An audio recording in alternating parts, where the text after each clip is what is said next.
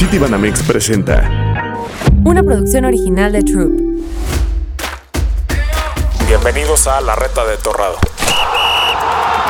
Cada semana estaré compartiendo cosas que pasan dentro y fuera de la cancha con los actores principales. Bienvenidos a un episodio más de La Reta de Torrado. Estamos de manteles largos. Hoy nos adentraremos más a la cancha, platicaremos con un exmundialista en tres ocasiones. Líder absoluto en los equipos en los que jugó. Compadre, ¿cómo estás? ¿Cómo te va? Compadre, muy bien, buenos días, muy contento, muy con mucha información. Ya dieron la lista de los convocados a la selección. ¿no? Ahorita con nuestro invitado la comentaremos. Oye, compadre, ya va a empezar el mundial, caray. Y sabes qué? Todavía no tengo mi playera de la selección. No te preocupes, compadre. Hazle como yo. Usé mi tarjeta City Banamex y pude uniformar a toda mi familia, hasta mi suegra, imagínate. Les compré el álbum a mis chamacos y me armé de una pantalla para ver todos los juegos del mundial. Además, aproveché las promociones y meses sin intereses que tiene la tarjeta. Buenísimo, compadre. Y seguro con la tarjeta City Banamex me lanzo por la botana, una carnita asada. Y si quieres, te invito. Seguro te caigo, compadre. Pero oye, aprovechando que vas a ir de compras, también me gustó el jersey de visitante que va a usar la selección durante el Mundial de Qatar. Ojalá y te rifes, compadre. Será un buen detalle. Te lo voy a cobrar, pero me la firmas, ¿eh? Claro, compadre, cuenta con ello. Haré una breve introducción de nuestro invitado. Nuestro invitado es Osvaldo Javier Sánchez Ibarra, mejor conocido como Osvaldo Sánchez. Nació en Guadalajara el 21 de septiembre de 1973. Como lo dije, exfutbolista mexicano. Jugaba como portero, yo creo que no, ni lo tendría que decir para algunos que, que sean más jóvenes y no, no lo conozcan, yo creo que no, no es el caso. Eh, debutó con el Club Atlas de Guadalajara en 1993 y se retiró en el Club Santos Lagunas en el 2014, jugando también en el América y en las Chivas, donde fue ídolo y ahí fue apodado como San Osvaldo. Participó en tres Copas del Mundo, en Francia 1998, Japón y Corea 2002 y Alemania 2006 siendo este su último mundial en donde tuvo un mayor protagonismo. Actualmente es comentarista analista de fútbol en TUDN. Osvaldo, qué gusto saludarte, ¿cómo estás? Torri, ¿cómo estás? Te mando un abrazo muy fuerte, al igual a toda la gente que nos, que nos escucha, contento de, estar contigo en esta nueva faceta. Me gusta que te desarrolles, que, hagas cosas diferentes y padrísimo. Feliz de estar contigo y con esa presentación tan bonita que hiciste, pues me siento muy halagado. A tus órdenes, amigo. Gracias, gracias, Valdano. Aquí andamos reinventándonos este, y creo que, bueno, cabe perfectamente para, para lo que estamos por vivir, ¿no? Un mundial. Me gustaría empezar un poco por que nos platiques cómo te empieza a interesar el fútbol cuando eras niño. Mira, yo no, no, tengo otro recuerdo de mi infancia que no fuera con una pelota bajo el brazo. Yo recuerdo que mis amigos ahí en la colonia en Guadalajara, de repente le pedían al niño Dios o a los reyes una, eh, una, una, patineta, patines, este, carritos de control remoto. Yo no, yo siempre era unos tacos de fútbol, una pelota y siempre con ese sueño y esa ilusión de algún día poder ser futbolista profesional. La verdad que me siento bien halagado de que ese sueño se haya cumplido y quiero aprovechar tu espacio para decirle a todos los chicos que los sueños se pueden cumplir, que no desfallezcan en su intento. Eh, oye, ¿y en qué momento decides ser portero? Mira, te soy honesto.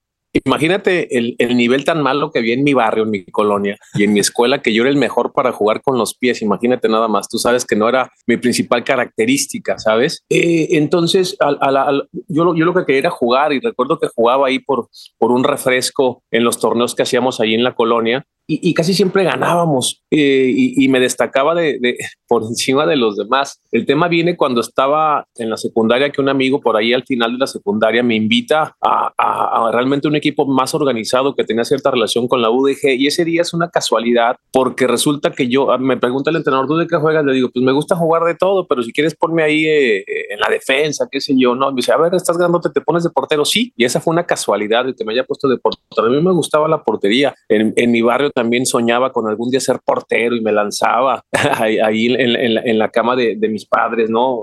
Por cierto, hay una anécdota que le rompí la, la, cama varias veces a mi madre y yo le decía que no se preocupara, que algún día iba a ser profesional. Entonces, realmente ese fue mi primer acercamiento con la portería uh, a la edad de 16, 17 años. Ya. Oye, una pregunta ahorita que dijiste que, bueno, a mí me tocó, ¿no? Estar contigo y vivir de cerca en los entrenamientos de los partidos, pues, la gran calidad y capacidad que tenías como portero, ¿no? ¿A ti te tocó el cambio de regla de este que, que ya no te puedo, que cuando te regresaban el, el balón ya no lo podías agarrar? Sí, claro, Torri. Claro que me tocó y fue una transición complicada porque era un modismo o una costumbre que estaba arraigada por, por toda la historia del fútbol. Entonces era evolucionar. Creo que fue el primer cambio grande, ¿no? De, de, las nuevas reglas del fútbol. Ahora ya tenemos VAR y en algún momento se habló también de acrecentar la portería, cosa en, cual estoy, en lo cual estoy en desacuerdo total. Entonces me tocó y nos costó trabajo acostumbrarnos, pero creo que le, le terminó dando mejor fluidez y más competencia a un resultado final. Si tú te pones a ver los partidos importantes, normalmente se definen al final y pues ya no puedes hacer tanto tiempo como en aquella época que la tiraba, te la regresaban, te dabas maromas con la pelota en la mano. Entonces ahora creo que eso se ha, se ha quitado casi por completo. Imagínate cómo, cómo se hubiera limitado la carrera de Campos con esa regla al principio.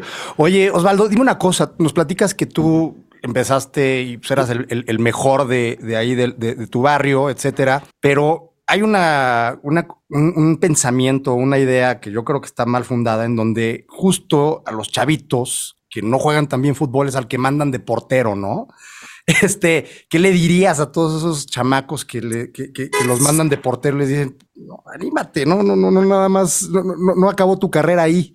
Sí, mira, me parece una pregunta bien interesante te mando un abrazo. Yo creo que hay dos formas de, de hacerte portero. Una porque estás convencido y es tu pasión, y la otra porque eres el más gordo de la clase y o el dueño del balón. Esa es la verdad. Entonces, eh, pero creo que el que se da cuenta de verdad lo que es la portería torrado te lo puede decir el borrego, en el sentido de que no sabes lo que tienes que entrenar previo, durante y después de. Es, es una posición no perfecta, pero muy perfectible, porque tienes la bondad y la condición de que utilizas las manos y como consecuencia eso hace que, destaques, eso hace que seas diferente al equipo y eso me encantó cuando empecé a conocer la portería, el hecho de que de repente pudiera tener esa, ese protagonismo de atajar un penalti en el último minuto o a la vez de que si cometías un error eras el, el malo de la película, me encantaba, o sea, me encantaba esa parte de la adrenalina que se siente en la portería. Oye, Osvaldo, ahorita que dices eso, Valdano, ¿qué ¿Qué personalidad o qué características crees que necesita tener un portero para poder asimilar y cargar en su espalda esa responsabilidad? Mira, tienes que ser eh, un tipo diferente en todos los sentidos, no nada más porque juegas con las manos, como te mencioné, mi torre, sino porque debes tener una cepa y un carácter especial. Eh, los entrenamientos de verdad son extenuantes, tienes que tener esa fortaleza para sobreponerte y sobre todo para aguantar el, tema mediático y el tema de la burla de tu colonia, de tu colegio, de, de alguien que de repente si te equivocas te, te tacha, ¿no? Y, ahí es donde radica la diferencia entre ser un portero normal y uno de élite, ese que se sobrepone, e, e, ese que tiene no solamente las condiciones de valentía, de personalidad, sino de carácter y de resiliencia total. O sea, eh, los buenos porteros eh, o los más destacados son esos tipos resilientes que saben esperar su oportunidad y la toman y no la sueltan. Eres el héroe o el villano, ¿no? Exacto, tal cual. Y eso es lo que necesita un futbolista para ser protagonista. Yo no soy de medias tintas, yo era un tipo explosivo, un tipo que me peleaba con todos y por ahí me encontraba atorrado en la selección y nos dábamos la mano, ganábamos, pero en el partido jugando en contra le mentaba a su madre y él me lamentaba a mí, ¿sabes? O sea, creo que eso se vale, esa personalidad diferente que debe de tener el portero se debe de notar, porque aparte el portero está siempre en desventaja. A ver, aquí hay un punto que me encanta compartirle a la gente que me pregunta por la portería. El, el jugador siempre va a ser reactivo, ¿cierto? O sea, reaccionas a un movimiento que tu cerebro te manda, ¿sí? Pero el portero tiene que ser, aparte de todo, preactivo, o sea, tienes que estar queriendo anticipar, reaccionando hasta después de que, de que el tirador te, te, te, pateó. Entonces, ahí eso es lo complicado y es lo bonito de la posición. La portería es un juego geométrico que está fundamentada en, rectángulos, cuadrados, eh, semicírculos, porque esa es el área grande y el área chica y la portería. Entonces tú tienes que buscar una directriz importante en cómo aprender a achicar los espacios para que la portería no se haga ni muy grande ni muy chica. Entonces es algo maravilloso. A mí me encanta, la verdad, la, portería me encantó y, y, disfruto ahora ver un buen portero cuando hace una buena tajada, porque mucha gente dice, ah, qué atajadón. Sí, pero explícales el por qué, en dónde se paró, su cuerpo estaba hacia adelante, los, pies bien puestos en el pasto, se impulsó con mano cambiada. Me explico, esos pequeños detalles para mí son maravillosos. Sí, sin duda, sí. Oye, Osvaldo, dime una cosa, yo, yo he notado que hay cierta especial camaradería entre arqueros. Este, se reconocen, aunque están muy lejos de la cancha, eh, están de extremo a extremo, me he fijado que al momento de que terminan los partidos se saludan o al principio se, incluso se cambian, se intercambian las, las playeras. ¿Tú tienes alguna anécdota o alguna, alguna especial relación con algún portero rival? Sí, claro, me llevo muy bien con casi todos los porteros a los que enfrenté y mira que dentro de la cancha nos, como te digo, nos queríamos arrancar la cabeza y de repente si éramos capitanes nos dábamos la mano y casi casi se la apretabas como para que te sintiera que ibas que ibas con todo, pero después del juego como que el portero entiende perfecto lo que es la posición, ¿no? Y en el fondo te compadeces o, terminas saludando y admirando a, a quien te enfrentas. Yo tengo muchas anécdotas padrísimas, de, tengo muchísimas sudaderas de muchos porteros tanto a nivel nacional como internacional. Y recuerdo una, una etapa en donde, en la época de la Volpe, que, que, que ahí estaba atorrado en todo ese proceso, de repente eh, intercambié muchas eh, camisetas con los porteros a los que nos enfrentábamos y el equipo jugaba de una forma tan pulcra saliendo desde atrás, con esa línea de cuatro defensores que se metía el contención y la golpe innovador, Torri, tú te acuerdas perfecto. Y, de verdad que muchos porteros, entre ellos Oliver Kahn, me decían, hey, Osvaldo eh, Sánchez, wonderful game, all the time, touch, touch the ball. O sea, era impresionante cómo, cómo estas grandes figuras de la portería mundial, como Oliver Kahn, como, como Abondancieri, como Hess de Holanda, alguna vez que jugamos allá contra ellos y, muchos otros que en este momento se me olvidan, eh, pues nos reconocían esa parte de que el equipo jugaba de una forma perfecta. Entonces, esa es una anécdota muy padre, ¿no? De reconocimiento de grandes figuras de la portería que se acercaban al final, ahí tengo las sudaderas, y que me manifestaban que les gustaba mucho cómo jugábamos nosotros. Sí. sin duda yo creo que si hoy nos metiéramos a ver las estadísticas de, esos partidos que dices cuando fue la eliminatoria de, de Ricardo Lavolpe para ir al Mundial del 2006, seguramente encontraríamos muchas similitudes con el fútbol actual, ¿no? Que el portero toca muchísimas veces el balón con los pies y es como un central, ¿no? Adicional para hacer superioridad numérica y poder sacar el balón jugado como lo hacía esa selección. Sobre todo yo creo que, no sé si compartes conmigo, pero ese, eso, bueno, más adelante lo platicaremos en la Copa Confederaciones del 2005, yo creo que fue donde, donde mejor se, se vio, ¿no? Ese nivel. Sí, claro, o sea, Raúl era un adelantado a su época, un tipo que todos tildan de, de no buen trato con prensa, de repente de despecho a muchos jugadores, pero pues yo te puedo hablar solo maravillas, porque lo conocimos de, de, fondo, porque es un tipo que no le importaba contra quién jugara, simplemente trataba de emplear su esquema táctico y como consecuencia ese fue un fútbol que revolucionó. Yo tengo una anécdota muy padre con Rafa Márquez, que es uno de mis mejores amigos de ahora, eh, después del, tiempo, y él dice que, de repente Guardiola le preguntaba, Rafa, pero platícame cómo juega la y por qué esto, y por qué el contención se mete como tercer central, y por qué el lateral pasa por detrás de este. Entonces, muchos conceptos de ese Barcelona multicampeón de Europa estaban fundamentados en alguna idea que la Volpe pudo contagiar y permear por medio de Rafa Márquez a, Pep Guardiola. Y estás hablando de uno de los técnicos más exitosos en la historia del fútbol en Europa, ¿no? Totalmente. Yo me acuerdo, y, y aquí me gustaría preguntarles a ustedes dos, justo ese tema. Era, era un clásico salir cómo despejabas, no, no despejabas, más bien salías jugando, se le entregabas al, al central y luego, y yo me acuerdo perfecto, Osvaldo, cómo, cómo les dabas indicaciones al central, al contención, que en este caso es Gerardo, cómo, cómo no, no les costaba un poco de trabajo ese cambio táctico de sus clubes a cuando llegaban a la selección, que decían, estamos muy acostumbrados ya a este sistema innovador con la selección y regresaban al club a completamente otra cosa. ¿Cómo, cómo vivían esa transición club-selección? Contéstale tú, Torri. no, yo creo que aquí, aquí cabe, este, Valdano, cabe mencionar, René, que cuando fue ese proceso, yo creo que hubo una gran alianza entre los clubes y la federación, porque gran parte de ese proceso me acuerdo que entrenábamos lunes, martes y miércoles en el CAR, todos juntos, y luego nos regresábamos a nuestros clubes el jueves para jugar el fin de semana. Ah. ¿No? Entonces, Creo que eso fue un valor agregado que tuvo esa selección, que tuvo mayor tiempo de trabajar y que eso hizo que gran parte del modelo de Ricardo funcionara a la perfección, como tú bien lo dices.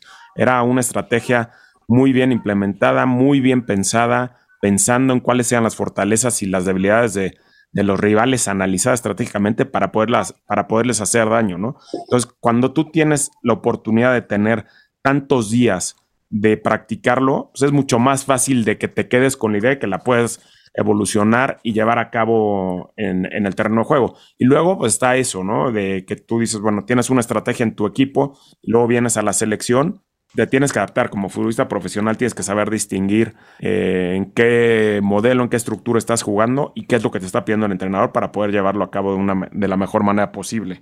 No sé si coincidas, Valdano, con eso.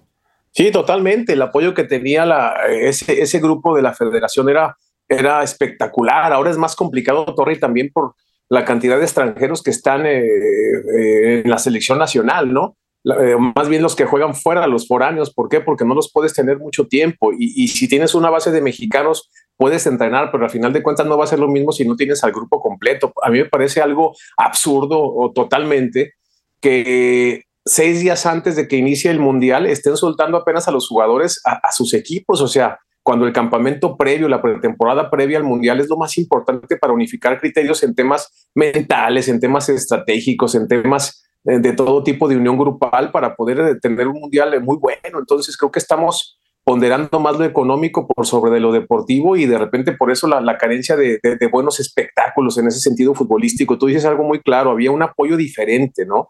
Que, eh, también entiendo que el fútbol ha evolucionado pero me parece que, no puede perder esa magia, esa esencia de, siempre buscar la unión grupal y la gran competencia, ¿no? Sí, y ahora, bueno, ahora como tú dices, veremos en Qatar cómo, cómo funciona. Yo creo que, bueno, la liga hizo una gran labor, hizo un gran esfuerzo en poder adelantar la final una semana, ¿no? Y que, se, que el Tata tuviera eh, mucho más tiempo de lo que otras selecciones tuvieron a muchos de sus jugadores. Si bien es cierto es que hasta hace poco se acaban de incorporar los jugadores que, juegan en Europa que no habían terminado sus ligas, pero bueno, con los locales que no llegaron a la final o que algunos quedaron fuera en la semifinal, tuvieron bastante más tiempo de, prepararse, tanto en lo físico como en lo futbolístico, ¿no? Pero no tuvo nunca el equipo completo, el Tata, ni muchas de las selecciones que, que buscan ser protagonistas para el Mundial. Bueno, ninguna selección, ¿no? O sea, es como, como dice Osvaldo, seis días.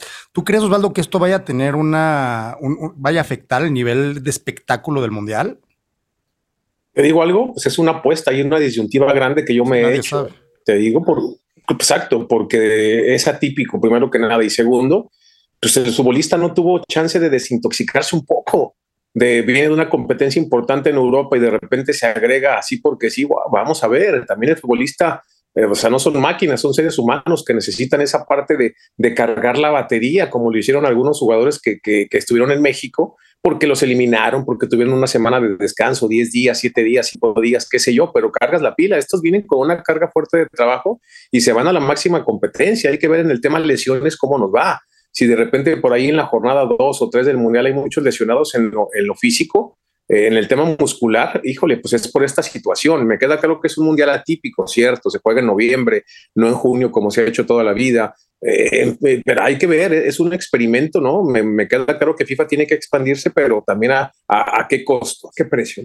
Sí, este, lo único ahí que habrá que ver, creo que va a ser un gran experimento, como tú dices, a lo mejor un experimento económico, ¿no?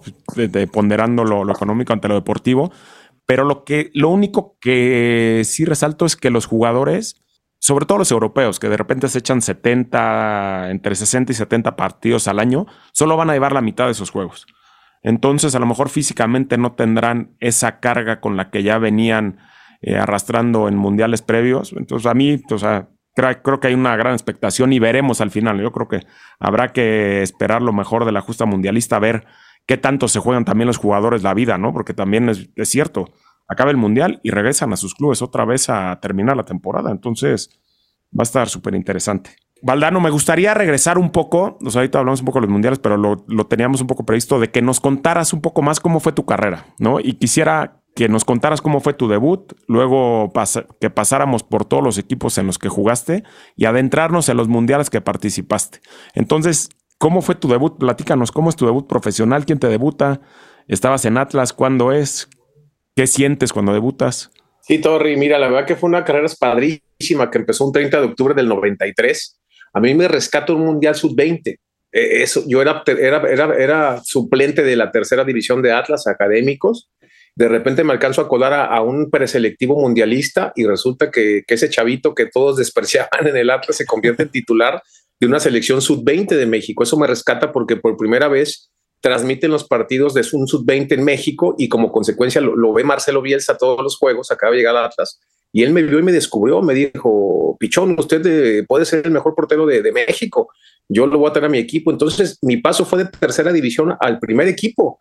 Después de ese mundial pasaron cuatro meses y, estaba debutando yo eh, eh, en un Veracruz contra Atlas, entre un minuto y hay una historia un poco complicada porque mi equipo Atlas iba ganando 1-0, tiro de esquina en contra, mandan el centro, eh, se arma la melé en el área y, y, me meten gol. Mi debut entre un minuto y me anotaron un gol. Entonces, eh, así fue como se dio mi debut, algo atípico, pero yo feliz porque había cumplido el sueño de, haber debutado. Y fíjate, te quiero contar algo, Torri, que pocas veces comparto aquí en tu espacio. Eh, cuando yo estaba chavo, que empezaba ya a entrenar en la portería, les decía a mis amigos y, que algún día iba a ser futbolista profesional y portero y que iba a estar en el Estadio Jalisco y, algún día en la selección. Yo era un tipo muy soñador, o sea, no tenía empacho en, decretar cosas y a eso quiero llegar. Hay que decretar cosas para que sucedan. Y dentro de esos decretos les decía que algún día iba a estar en el Estadio Jalisco y la gente me iba a gritar portero, portero, ¿sabes? Entonces pasa esa jornada de mi debut contra, contra Veracruz, regresamos a casa a jugar. El arquero titular, Miguel de Jesús Fuentes, creo que ahora es auxiliar del Jimmy Lozano, un buen amigo tuyo, y de, bueno, de los dos. Y, y, no se le recupera. Entonces, realmente yo siento que mi debut fue jugando en el Estadio Jalisco con 60 mil, 66 mil espectadores, porque ese día jugábamos contra el América. Y ahí me toca jugar un partido completo, mi primero en primera división. ¿Y qué crees que sucede, Torri? Perdemos 2-1, pero la gente me coreaba mi nombre porque tuve una gran actuación en ese debut. Entonces, soy ferviente eh, soñador y, creo rotundamente en que lo que decreta se puede conseguir. Todo eso que yo había anclado de, de adolescentes estaba cumpliendo a los 20 años. Entonces, yo invito de verdad a toda la gente que le guste el fútbol, porque es el ejemplo más, más, este, eh, fiable que les podemos compartir tanto tú como yo en este espacio, es que, crean, que sueñen, que, que se atrevan a, decretar cosas, porque si el que nada pide, nada tiene, ¿no? Oye, Osvaldo, qué padre.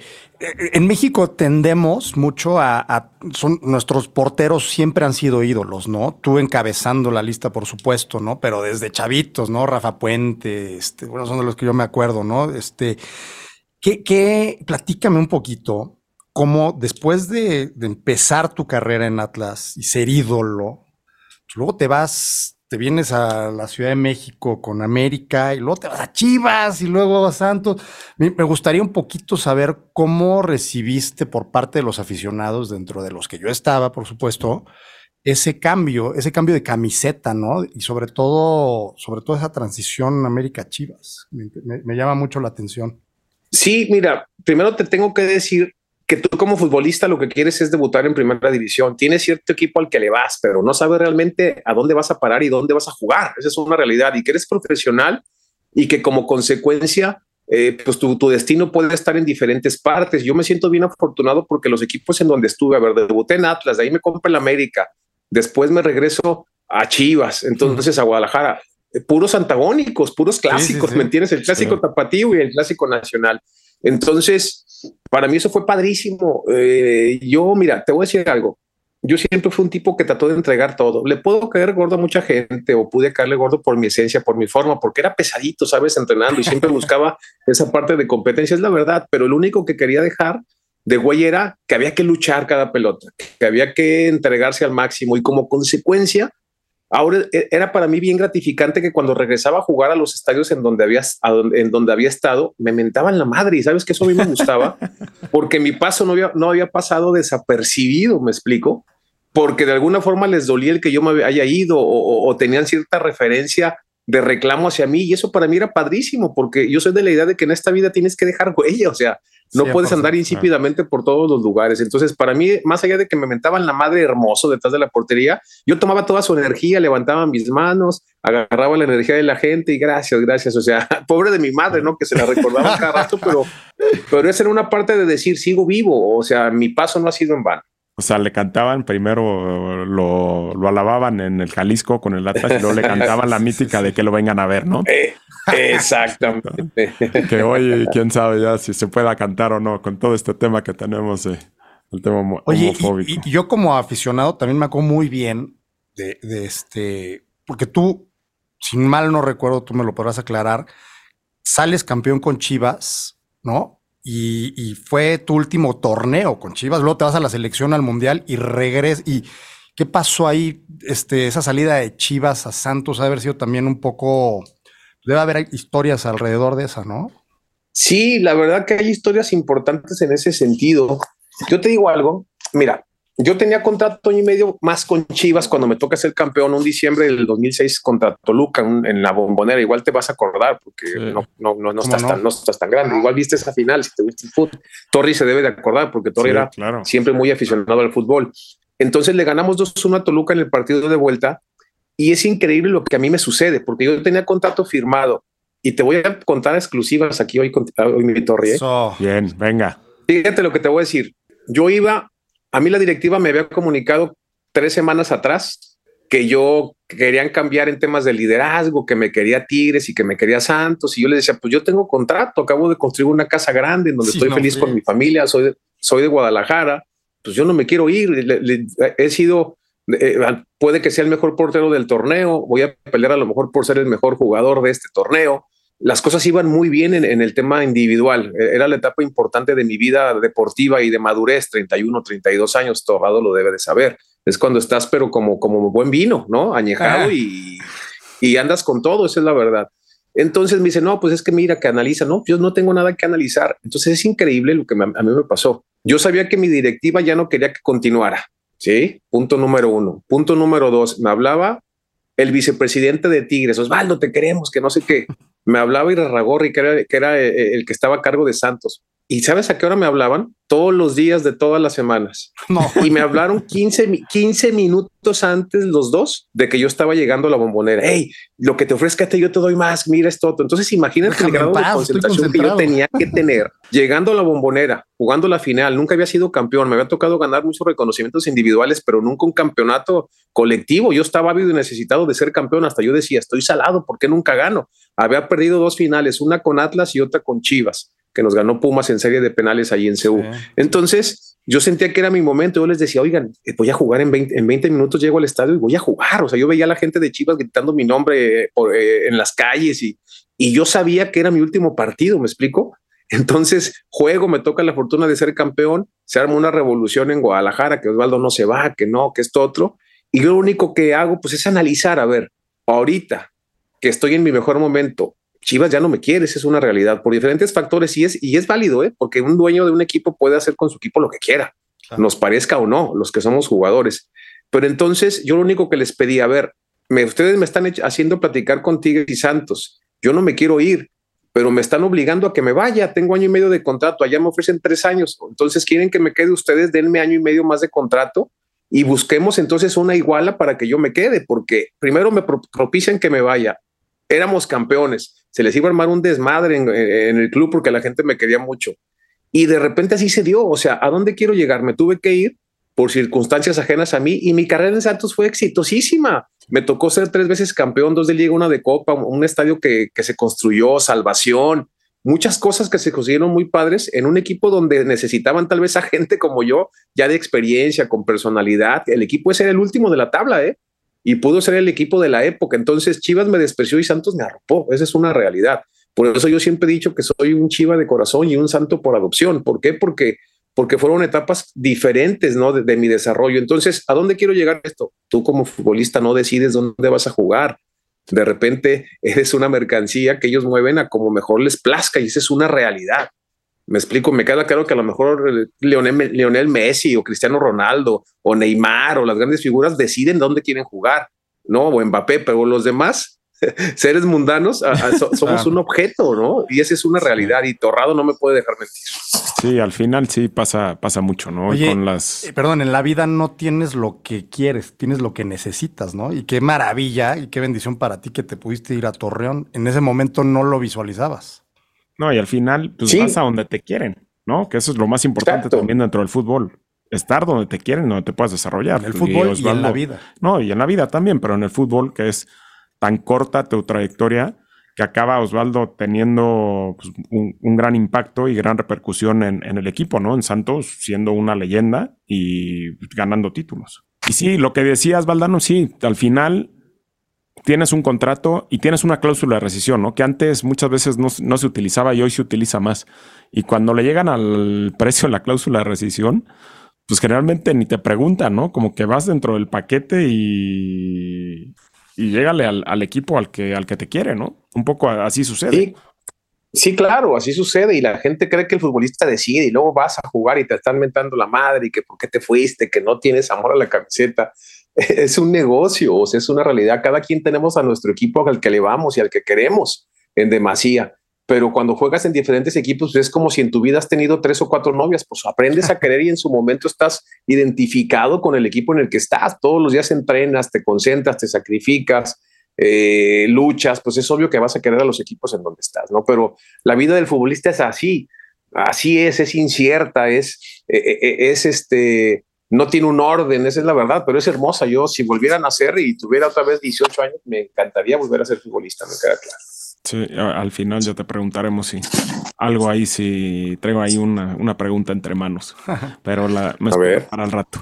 Eh, oye, a ver, quisiera rezar un poco cuando te vas del Atlas al América. Si mal no recuerdo, el entrenador era La Volpe, ¿no? Cierto. Y cuando estás en el América, bueno, no juegas tanto como cuando juegas en Chivas y en Santos, ¿no? Y al final creo que tú acabas teniendo una gran química con Ricardo, ¿no? Porque a mí me tocó verla como compañeros en la selección. ¿En qué momento crees que se genera esa química con él? Mira, te cuento, Torri, yo estuve tres años en América y mucha gente tiene la percepción de que en América casi no jugué y fíjate que no. Estuve seis torneos cortos, jugué cinco torneos cortos completos y solamente un torneo. Alterné la portería, yo jugué creo que nueve partidos y los otros los jugó Hugo Pineda. Fue mi única vez que fui suplente en mi vida deportiva. ¿Sí? Entonces, el que me lleva a la América fue la Volpe. La Volpe, yo estando en Atlas, me, me, buscan. Yo tenía 22 años, iba a cumplir 23, estaba muy chavito, me faltaba madurar en muchos sentidos.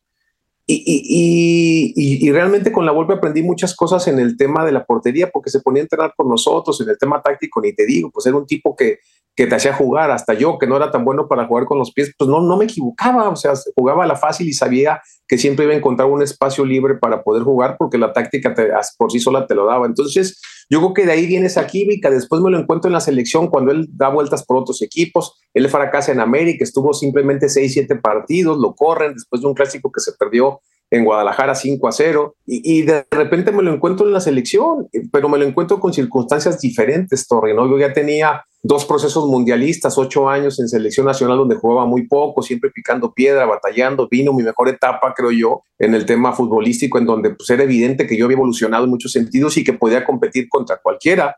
Por eso Ricardo, desde que llega, me, me, me dice, a ver, tú vas a ser mi titular y, y, si seguimos juntos vas a jugar, o sea, no, no bajes el nivel.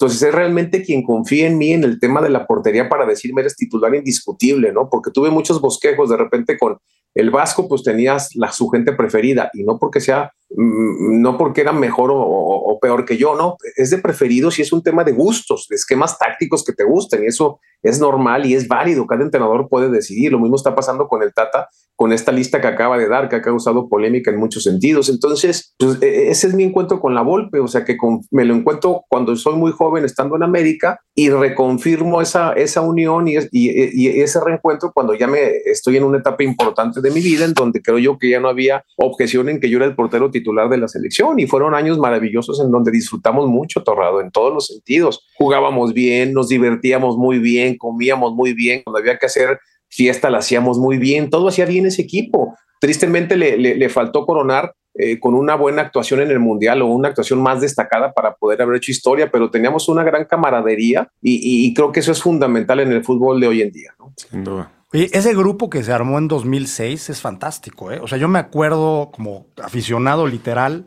nunca en mi vida había disfrutado ver jugar tan bien a la selección. O sea, se ve que se llevan muy bien, con todo y que, que la Volpe no es un, entrenador mediático, nos caía gordos hasta muchos, pero cuando escucho hablarlos a ustedes de cómo, cómo hizo un equipo padre, un equipo unido, este, pues es, es otra historia.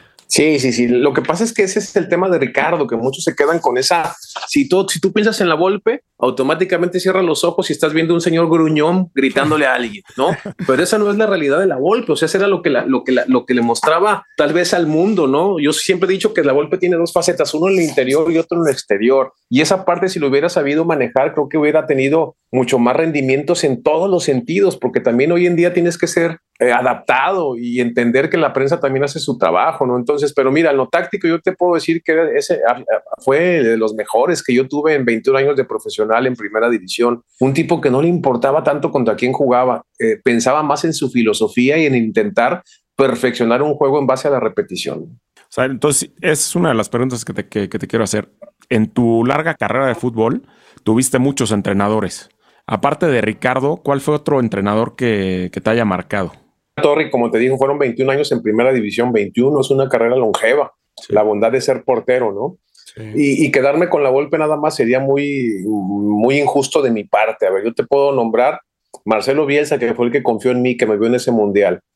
El Ojitos Mesa, que lo amo, es un tipo buena onda, eh, humano, eh, ganador eh, en su etapa en Toluca y en Pachuca. Te puedo poner a Daniel Guzmán, que es divertidísimo, simpatiquísimo, que creamos una sinergia importantísima en Santos y, que es el factor fundamental de ese equipo de Santos de época. ¿eh? Esa es la verdad y se le ha dado poco reconocimiento. Y, te pondría a la Volpe, o sea, tengo que meterlo dentro de esa, de, esa, de esa fase. Entonces, te estoy mencionando cuatro que fueron importantes en mi desarrollo y sin menospreciar a muchos otros que tuvimos, ¿eh? pero creo que son los que de alguna forma dejaron más huella en mi, en mi vida deportiva. Oye, Valdano, eh, antes de pasar ya para meternos un poco más a selección, ¿no? Cuando es tu debut, etcétera, y tu participación en los mundiales, quisiera que nos platicaras cuáles fueron, sobre todo en Chivas y en Santos, eh, momentos importantes que recuerdes, experiencias que digas, me quedo con estas, y momentos de los cuales aprendiste. A ver, momentos en mi carrera deportiva en específico de qué torre, a ver, ¿me De Chivas, de Chivas y de Santos, ¿no? Que te das experiencias, que te recuerdas que ellos, esos momentos fueron los que me coronaron en, esos dos equipos. Y en esos mismos dos equipos, ¿cuáles fueron momentos en los que a lo mejor no salieron las cosas como quisiste y obtuviste un aprendizaje de esos momentos? Sí. Fíjate que tengo muy, me voy a ir primero con lo negativo de los dos equipos. En los dos equipos me tocó perder finales. Y tú debes de entender, creo que te tocó perder por ahí también una o dos finales, que es dolorosísimo perder una final. bueno, entonces estabas más al que yo, hermano. sí, yo también llegué a pensar en algún momento que estabas al lado. Sí, entonces, este, la verdad, perder una final es dolorosísimo. Me dice, me dicen en casa que de repente estaba dormido y después de una final que perdía me levantaba gritando y llorando, ¿no? O sea, no, es un trauma de verdad a veces prefieres no haber llegado porque es muy doloroso estar muy cerca de levantar la copa y quedarte fuera. Con Chivas perdí una en penales contra Pumas y con Santos perdí varias, contra Tigres, contra Rayados. Entonces esos momentos creo que son de gran aprendizaje, pero muy dolorosos y que te terminan marcando, ¿no? Y eso sí, cuando te toca ganar, disfrutas y besas la copa y no la quieres soltar. Y los momentos álgidos, sin duda, pues en Chivas, cuando me tocó ser campeón en ese 2006 y muchos reconocimientos importantes de la gente que, que recuerdo el Estadio Jalisco con todas las sudaderas azules que vendían en esa época, que eran las, las que usaba yo. Eh, y estaba muchísima gente con mi sudadera. Eso para mí era maravilloso, el ver a la gente con tu camiseta. Puta, era, era algo que me llenaba de gran orgullo. Y en Santos, pues el levantar los títulos de campeón siendo capitán, pero sobre todo porque yo sabía lo que nos había costado haber formado ese equipo. Y sabía también que muchos jugadores de elite habían despreciado el ir al Santos porque ese equipo estaba en el último lugar de la tabla cuando llegué yo. Y yo asumí ese riesgo junto con mi familia y, con la confianza de los directivos y, la verdad que fue muy gratificante salvarnos en el último partido, porque en esa temporada el equipo estuvo a nada de descender, a un punto de descender, se salvó, se fortaleció y teníamos un equipazo en todos los sentidos. Entonces fue muy padre esa etapa de, de Santos de haber resurgido como el ave fénix, ¿no? De las cenizas para después ser, ser gloriosos en muchos sentidos. ¿A ti te tocó jugar todavía en el estadio antiguo de Claro, en el viejito. Sí, sí, sí, claro. O sea, ahí sales campeón contra Cruz Azul, contra nosotros. ahí le ganamos una final a Cruz Azul. No recuerdo si tú estabas en esa plantilla, creo que sí, ¿no? Sí, sí, ah, creí que se te estaba olvidando. Qué bueno que te acordaste. ese, estadio, ese estadio era rudo, ¿eh? O sea, ya, muchos ven ahorita el territorio Santos, este, ¿cómo le dicen? Santos, Corona, ¿no? Pero el, estadio TSM. de TSM, exacto. El, estadio anterior, hijo, era, era así como, no sé, o sea, como, como jugador visitante debe haber sido rudo, ¿no? Sí, era, rudo, ir a jugar ahí era complicado, ¿no? Adelante, Torre. Sí, era muy complicado. Sí, bueno, tú lo. Tú estás más acostumbrado, ¿no, Valdano? A la temperatura y, y, a lo mejor al. Sí, domingo a las 4 de la tarde, con el calor de, de, junio, julio, cuidado, ¿no? No cualquiera aguantaba, ¿no? Era, era el, ruido de la gente que estaba muy pegada a la, a la, cancha. La gente llegaba desde las 12 del mediodía y a puro tomar cheve, cheve, cuando llegaban los rivales los querían coser a, a insultos, ¿no? Y eso sí se sentía, es una realidad. Fíjate que yo tengo una buena anécdota ahí Rara vez me tocaba a, tirar corners. Yo no, o sea, le pegaba, pero no le pegaba tan bien, ¿no? Como había otros especialistas en que la ponían exactamente en donde el entrenador se, se las pedía. Pero en esa final se hacen algunos cambios y me toca ir a tirar a mí los corners. No, bueno, me, me, bañaron, pero no sé si de cerveza, ya era casi el final del partido. Me bañaron, yo creo que de muchas cosas más. Líquido amarillo sospechoso. Exacto, agüita amarilla, dijeron por ahí. Valdano, ¿cuándo debutas con la selección mayor? Me toca debutar en el 96 con Bora Milutinovic en un partido México contra Bolivia en la Copa USA si mal no recuerdo, y pues fue algo maravilloso, porque yo venía ya, Torri, de un proceso de haber estado en una sub-20. Muchos de, ese, muchos de ese grupo habíamos llegado a la sub-23, yendo a las Olimpiadas de Atlanta 96. Entonces, en ese mismo año del 96 me toca debutar en la selección mayor y, y para mí era padrísimo porque iba siguiendo eh, un proceso en selecciones nacionales. Mucha gente dice, es que a veces estar en una selección menor no te sirve. Claro que te sirve. Llegas a debutar en primera división con 60, 70 partidos internacionales y es diferente la carrera que puedes manifestar. Y para mí fue maravilloso ese debut porque pues es una consolidación de sueños y se vinieron cosas muy, muy, muy padres, ¿no? Eh, soy un tipo muy, muy, muy enamorado de la selección porque, porque me tocó ser eh, resiliente en todos los sentidos. Estuve muchísimos años en selección nacional. Creo que jugué por ahí de 99, 100 partidos porque uno no me lo están valiendo porque Islas, Islas Granadinas no estaba afiliada a FIFA, no sé qué, pero seguramente seré el portero que más juegos en de la selección en la banca tiene. Pues estuve 18, 19 años en la selección nacional, es una eternidad. ¿Y cómo? Sí, pues a ver, o sea, yo creo que estás en el Mundial del 98 y en el Mundial del 2002 y no tienes participación, ¿no? ¿Cómo, ¿Cómo ¿Cómo es tu pensar? ¿Cómo afrontas esa situación sabiendo y conociéndote, como nos has dicho, que eres un hombre de sueños, de decretos, de no tirar la toalla y no darte por vencido y trabajar durante esos, esos procesos ¿no? en los que no tienes participación para llegar al 2006 y ser un protagonista auténtico de esa selección? Mira, Torri, yo creo soy de la idea de que los tiempos de Dios son perfectos, ¿no? Y, y que las cosas que valen la pena cuesta mucho trabajo conseguirlas. Yo me, me costó sangre, sudor y lágrimas ser mundialista en activo eh, cuando no eres seleccionado nacional, quieres colarte a la selección. Cuando te colaste a la selección, quieres irte al mundial. Y cuando estás en el mundial, si no estás dentro de los 11, estás encabronado, esa es la verdad, pero no lo puedes manifestar. Pues quieres jugar, amas a tu país, pero quieres ser protagonista. Es, esa es otra, otra cosa de la, de la cual todos deben de pensar. No, nadie, yo no he escuchado a nadie que se conforma, pues soy mundialista, pues sí, no jugaste, no es lo mismo. O sea, lo disfrutaste, pero no es lo mismo. Entonces, el, el que se me dificultara tanto poder ser titular, a mí me motivó para luchar, luchar, luchar. Y cuando tuve la oportunidad, pues traté de, disfrutarla al máximo, ¿no? Y fue algo, fue maravilloso consolidar ese sueño de, estar en el Mundial del 2006. Sin duda. Tienes el Mundial del 98, estás en el del 2002 y en el del 2006. ¿Alguna anécdota de cada uno de esos mundiales, sobre todo los dos primeros, en los que no tuviste tanta participación, pero yo siempre estuve contigo, eras un gran compañero, un gran líder y un compañero que siempre buscaba el beneficio para el grupo? Mm, sí, gracias, Torri. Pues mira, en el 98 estaba muy joven, eh, estaba aprendiendo realmente lo que era mi primer mundial la anécdota importante tal vez eh, es que, que, nos dimos cuenta que teníamos que unirnos porque esa selección de la Puente no le ganaba a nadie. Recuerdo que en los partidos previos hasta cualquier equipo que se juntara 15 minutos antes nos ganaba, ¿no? Entonces dentro del Mundial creo que se hizo una buena actuación con una amalgama importante de jugadores como que ya estaban casi de salida, ¿no? Como, como gente importante como Peláez, como, como Luis García, como Luis Hernández, eh, mucha gente que tenía Jorge Campos, que tenía mucho paso en selección nacional y, que de alguna forma fue la transición. Y esa es la anécdota, que no le ganábamos a nadie, pero en base a Unión después en el Mundial se hizo un buen papel y estuvimos a nada de eliminar a Alemania en, los famosos, eh, exactamente, en, los famosos partidos decisivos. Y después en, Japón y Corea 2002, pues una anécdota de, de, lo cómo nos la pasábamos fuera de cancha, ¿no? Que recuerdo que estábamos en, eh, en un lugar espectacular donde era nuestro complejo y había muy poco tema para distraerte. recuerdo esas convivencias en donde algunos se ponían a, volar aviones este, a control remoto, de repente nos llevaban a comer y, recuerdo muy bien un, tema en el que casi tenemos que llevar al hospital al cabrito arellano, ¿te acuerdas cómo, cómo, cómo, termina quemado por un tenedor? No recuerdo si fue el cabrito o fue Cuauhtémoc, pero en fin, o sea, anécdotas de vagancias, pero vagancias sanas que fundamentaron un grupo que a la postre fue ganador cada quien en sus equipos, ¿no? O sea, creo que son experiencias y anécdotas padrísimas, ¿no? El, vivir fuera de, de bambalinas lo que es un mundial.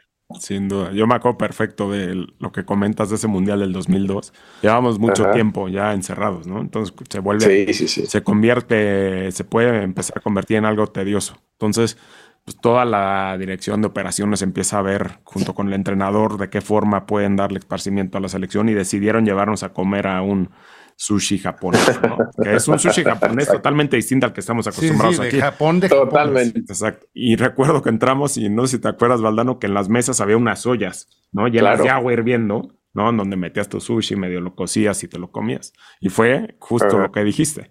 ¿No? Que, si mal no recuerdo, creo que fue Campos que mete el tenedor y cuando el cabrito se voltea, se lo mete en el antebrazo.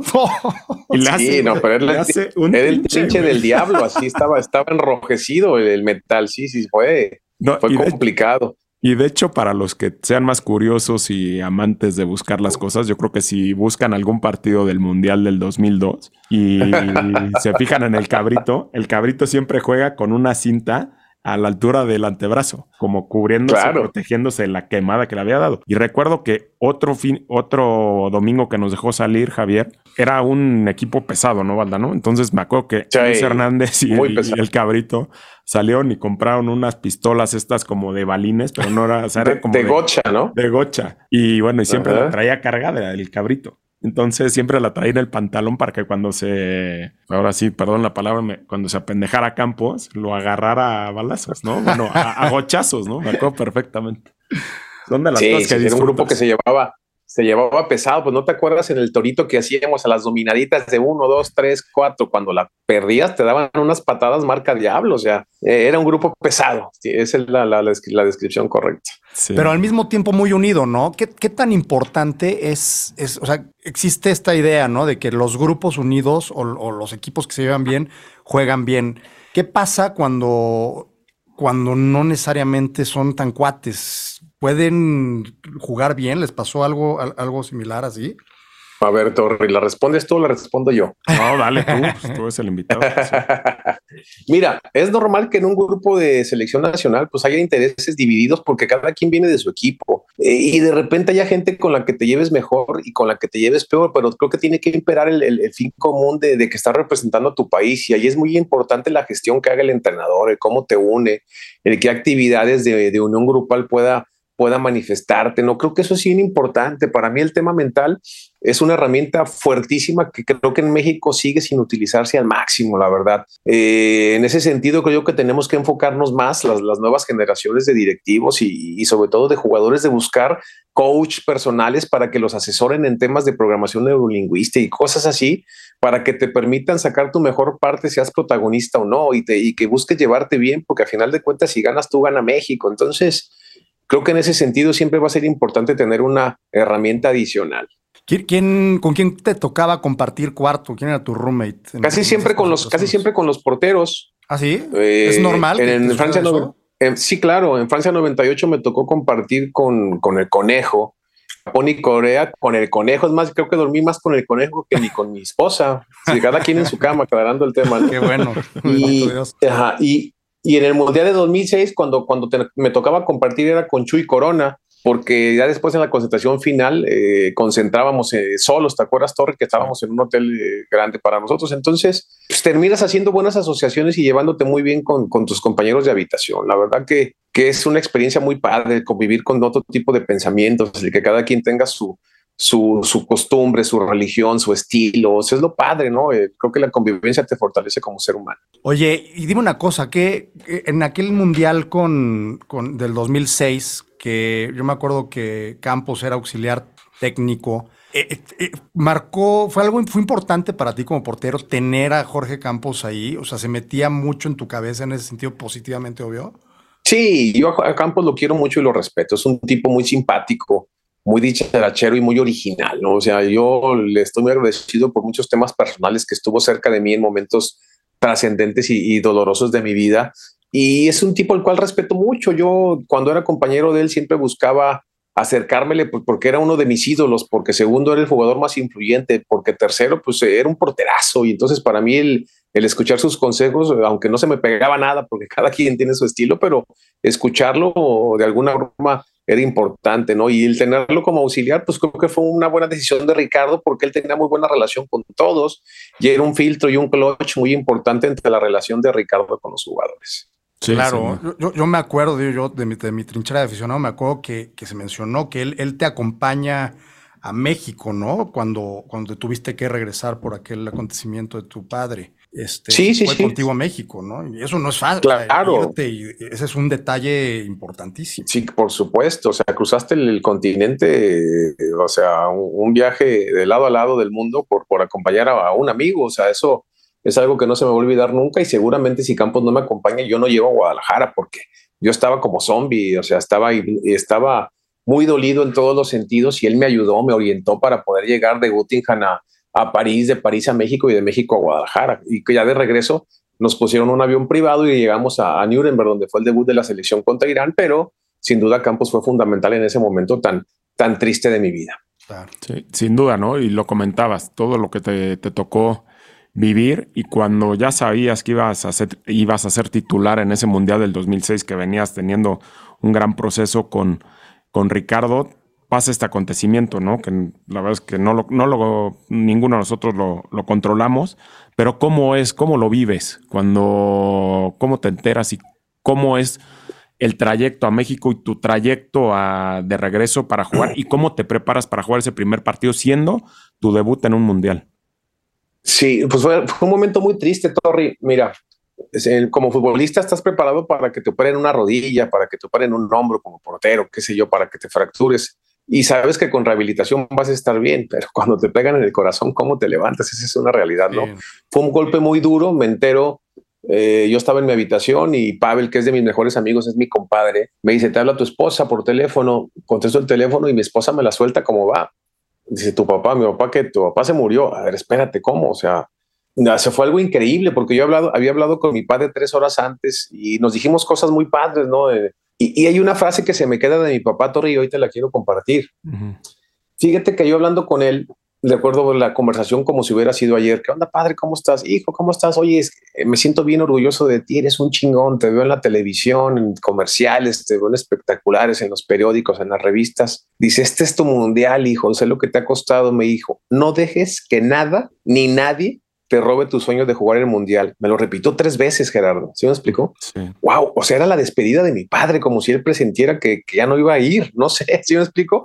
Y lo único que le dije, papá, acá nos vemos, adiós, y colgué. O sea, pero después entendí por qué mi padre me dijo eso. O sea, como si él presentiera que algo iba a pasar. A ver, no dejes que nadie ni nada te robe tu sueño de jugar el mundial. Me lo repitió tres, cuatro veces. Entonces lo tuve siempre presente en mi cabeza cuando me dan la noticia. Yo lo que quería era irme a Guadalajara para estar con mi familia. Somos muy católicos y somos de la idea de que cuando alguien fallece tienes que estar en familia y sepultarlo y, que siga la vida para adelante, aunque te duela, ¿no? Entonces, pues ese, ese, ese mensaje de mi padre, pues lo, lo tuve todo el mundial. ¿Cómo fue? Pues fue dolorosísimo, Torre. Yo recuerdo ahí tus abrazos fraternos cuando eso sucede, que entran todos a mi habitación, cosa que les agradezco eh, profundamente. La verdad, sin el apoyo de ustedes era muy complicado continuar y, me tuve que ir, estábamos en mi habitación y de repente, vámonos, te vas ahorita mismo, agarra una mochila y te vas a, a París manejando, te van a llevar manejando los de seguridad y de ahí no sé dónde y total que me fui. Entonces fue algo muy doloroso y, yo sabía que era mi mundial. Sé que mi padre estaba muy triste porque pues seguramente ya estaba en el cielo y no me iba a ver, pero lo sentía conmigo. O sea, yo hasta la fecha e, era tan buena relación con mi padre que yo lo sigo teniendo al lado mío. Cuando tengo una decisión importante siempre cierro mis ojos y, trato de aconsejarme con él y, lo, veo con una sonrisa, con una copa de coñac en la mano, porque le encantaba también, y, dándome un consejo. Entonces, así es la vida, ¿no? De repente te pega en el momento que más, que menos lo esperas, pero pues tienes que poner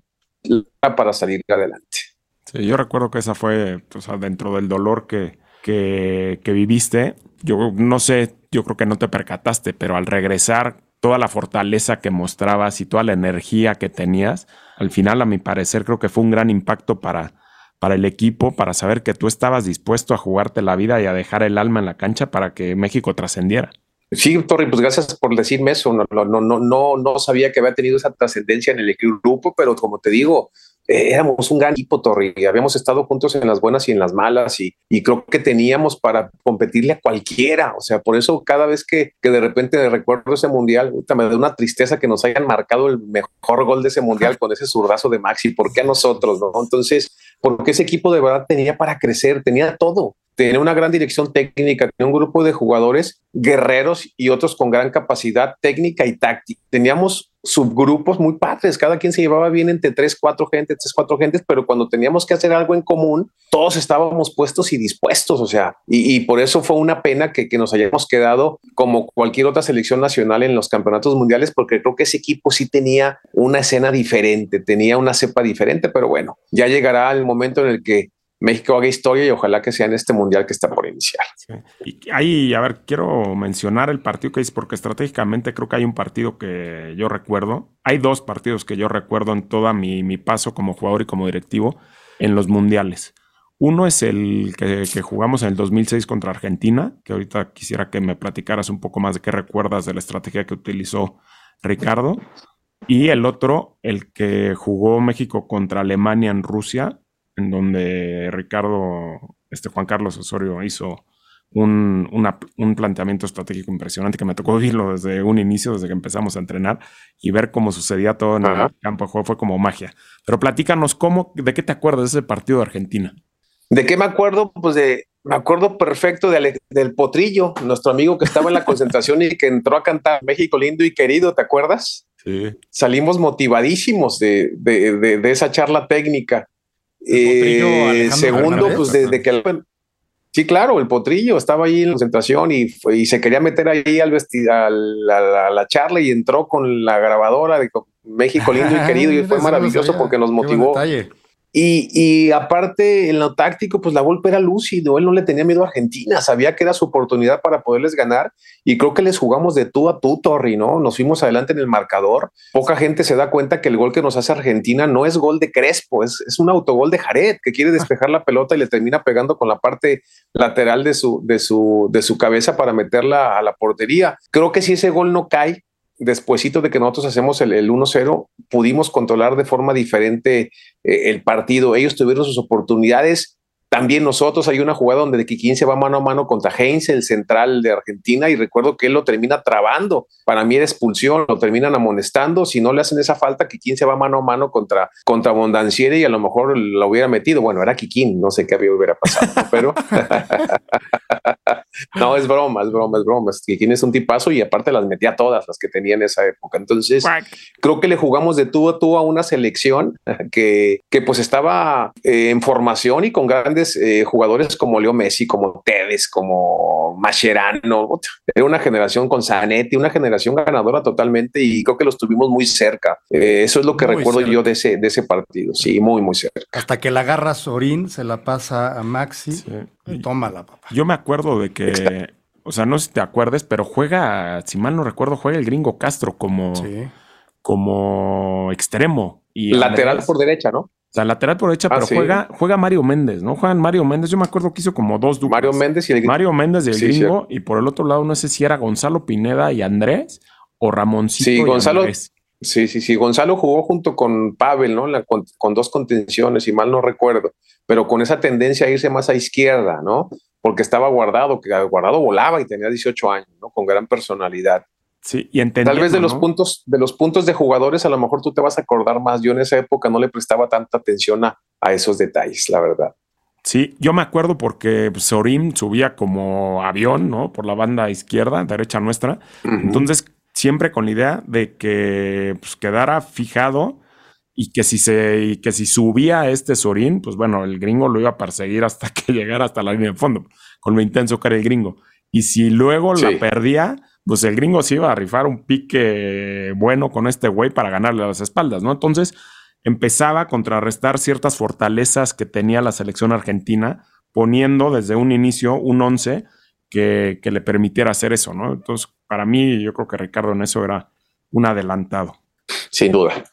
Así es. Valdano, a ver, y bueno, eh, una, una pregunta que, que hacemos constantemente aquí en la, en la, en la reta de Torrado es, de todos los mundiales que te tocó ver como aficionado y como jugador, ¿cuál es el, el gol que, que, más recuerdas? El gol que metió México que más te haya gustado y que más este, emoción o te haya generado. El que más emoción me haya generado, pues yo creo que fue el de Rafa Márquez, ese que le hace a Argentina, porque era un partido definitivo y teníamos a un rival que nunca se le ha ganado en Copa del Mundo y que por momentos lo sometimos. Ese, e, e, esa peinada de pelota y, llega cerrando la pinza Rafa, cruzando la pierna y rematando de derecha. También recuerdo cuando era niño mi primer mundial que vi, el de México 86. Yo tenía 12, 13 años y ese golazo de Negrete, ¿no? Que es el mm, mejor gol en, la historia de los mundiales, ¿no? Que la para de pecho y que de zurda una tijera del borde del área grande, metiendo la pegadita al poste, un golazo. Esos dos son los dos goles que más me acuerdo. Y, tengo muy presente el de Chucky Lozano contra Alemania, que decías tú hace ratito, ¿no? Cómo se viene el contragolpe, Chicharito se la abre, el recorte de, de, de, Chucky que deja en el camino a, a y, fusila a Neuer. Entonces fueron maravillosos esos recuerdos en un mundial. O sea, lo que yo les puedo decir de un mundial, me quedo corto. La emoción es indescriptible totalmente por lo que se siente en ese tipo de partidos. Oye, esta pregunta es para los dos. ¿Cómo le haces para calmarte después de que metes un mundial? Tú estando en la cancha, un gol en un mundial, estando tú en la cancha, debe ser, debe, ser un, tema ahí de control mental importante, ¿no, Osvaldo? Pues ese es para el Torre, ¿no? Que le metiste un Ecuador, ¿no? sí, pero a ver, platícanos tú cómo vives, cómo vives tú como portero un gol a favor, porque yo, a ver, yo te vi festejar muchos goles como compañero, pues la verdad es que no, porque yo me iba con el que metía el gol, ¿no? Y te olvidabas un poco de los que estaban allá para que no lo metieran. Pero me tocó muchas veces ver cuando un compañero tuyo metía gol en la tele, la energía con lo que, con lo, que lo festejabas, era como si lo hubieras metido. ¿Qué? Sí, claro, pues porque somos un equipo y porque el gol es la, máxima emoción y la pasión. Y yo como portero, ¿cómo me desquito? ¿Cómo saco mi, nervio, mi energía? Cuando metemos un gol explotas, ¿no? Y te vuelves a, canalizar, la, la, sangre te drena, eh, vuelves a, ponerte en foco y es un momento padrísimo festejar un gol porque no solamente lo haces como compañero, lo haces como mexicano. O sea, lo haces, eh, imagínate en un mundial ver a tu compañero metiendo un gol, pues lo festejas en demasía porque te imaginas que eres ese niño que tenía sueños e ilusiones que en ese momento se están volviendo realidad. ¿Qué es más emocionante para ti? Bueno, claro, creo, creo que es la, la respuesta, pero tapar un penal, hacer, yo me acuerdo que alguna vez me decías estas paradas que de repente tapabas una abajo y al segundo, a milésimas de segundo tenías que parar y sacar otra. ¿Qué te generaba más emoción a ti? ¿Un gol de tu equipo o cuando tenías una acción de esa centuaria? No, tapar una pelota buena de gol, Torre. Para el portero es padrísimo el ser fundamental ayudando a tu equipo, aunque nada más te digan buena, Valdano, o que nada más te den una palmada, pero tú vuelas, porque sabes lo que te ha costado llegar a, ser portero de una selección, porque sabes las horas de entrenamiento de dale, potencia, reacción, velocidad, tírate, párate, con toda la pachorra de la mañana, con las pretemporadas, los esfuerzos y cuando de repente es una tajada no es una casualidad, es fundamentada en un trabajo muy fuerte, por eso disfrutaba muchísimo parar un penalti determinante o hacer una tajada importante en un mano a mano como tanto me gustaba o en una atajada eh, pegada al poste arriba o abajo. Oye, aparte tú, tú eras de los que le hablaba mucho al tirador, ¿no? Me acuerdo perfecto las sí, caras que yo les hacías. yo, era un rompecráneos. Ya sé, ¿qué les decías? Te voy a decir algo y, ya casi, casi muchachos, me tengo que ir porque tengo una asignación acá en, acá en la chamba, acá en tu DN, eh, la, última. Eh, fíjate, te voy a decir algo. Me tocó la fortuna de ser en la historia el portero con más penaltis atajados. Sí, este dato eh, eh, está interesante por lo ¿eh? que les voy a decir. 25 penaltis, nadie ha atajado más que yo. No es presunción. ¿A dónde quiero llegar? A que era, era tanta mi forma de, estar terqueando y de ser tan enfadoso con el rival que la mayoría de estos penales, cuando yo interactuaba con ellos y les decía, ya te conozco y ya sé dónde la tiras y estás, y estás asustado que la tire otro. Cuando ellos volteaban a verme a la cara y nuestras miradas se cruzaban, yo decía, ya, lo, ya me lo eché a la bolsa y casi siempre que eso sucedía, la atajaba, fíjate. Entonces sí es un tema muy mental. Y cuando de repente tú le estás, claro, tú le estás gritando esto y ni te pela el tirador, dices, en la madre, este güey, ¿para dónde la va a tirar? Y te la terminan anotando. O sea, es increíble, o sea, porque es una estadística que de verdad a mí me dio ese resultado. Yo sabía que tenía que altanerearlo para que me volteara a ver y, yo de ahí ya ganaba. Me explico, pero cuando no te pelaba, pues normalmente me metían el gol. Entonces es algo muy padre que, que para el que es portero, que compartirlo, ¿no? ¿Qué pasó con, con Martínez, el Diego Martínez, de portero de Argentina, ¿no? Que fue tan sonado en, en, esa Copa América que fueron campeones en donde se escuchaba todo porque no había aficionados por la pandemia. Les gritaba de todo y lo sacaba de, de quicio y terminaba atajando penaltis determinantes, ¿no? Increíble historia. Valdano, para terminar, eh, siempre hacemos eh, una encuesta con todos los que nos, con todos los invitados que nos han acompañado, que es la, la reta de Torrado. Estamos haciendo una quiniela sobre México, en, eh, sobre la participación de México en el Mundial de Qatar. ¿Cuáles crees que sean los marcadores que tenga en la fase de grupos? Fase de grupos, perfecto. Polonia. México, Polonia, un gol de, un gol de diferencia, ¿sí? O sea que 1-0. Contra Argentina, 2-1. 2-1. Contra Argentina, empate a 2 y contra Arabia Saudita, 5-0 arriba. Eso. Me gusta. Me Perfecto. gusta. Sí. Valdano, pues muchísimas gracias. Antes de, antes de irte, eh, ¿por qué no nos compartes tus redes sociales para que la gente sepa en dónde te puede contactar? Sí, por supuesto, Torri. Con mucho gusto, tanto Twitter como, como Face y como Insta, San Osvaldo-TD. Ahí estamos a la orden para cualquier cosa. Gracias por la oportunidad de intercambiar puntos de vista, Torri. De verdad que ha sido un privilegio haberte conocido como persona, primero que nada, después como compañero y, y tercero, que ahora estés haciendo tu propio contenido. Me encanta. Un abrazo fuerte y gracias por la invitación. Gracias a ti, Osvaldo. Muchas gracias, Osvaldo. Compadre, compártenos tus redes sociales. A mí me pueden seguir en Instagram y en Twitter como René Padilla C. Y las mías son Gerardo Torrado 6 en Twitter y en Instagram. Osvaldo, muchísimas gracias. Fue un honor poder platicar contigo. Fue un placer haber compartido eh, el campo y coincido contigo. Eres una, una gran persona y un gran profesional. El mejor de los éxitos ahora en Qatar. Un fuerte abrazo. Gracias. Abrazo para todos. Cámbiate la tarjeta en el Banco Nacional de México. Citibanamex presentó La reta de Torrado. Una producción original de Troop.